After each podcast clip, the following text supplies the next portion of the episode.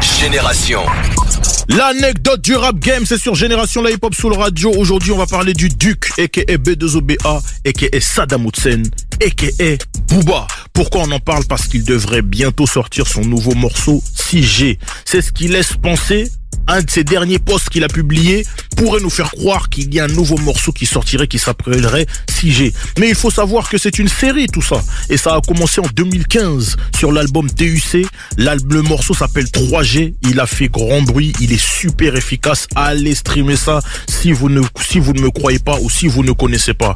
4G, lui, est sorti sur Nero Nemesis en 2015, la même année. Et 5G est sorti sur Ultra en 2021.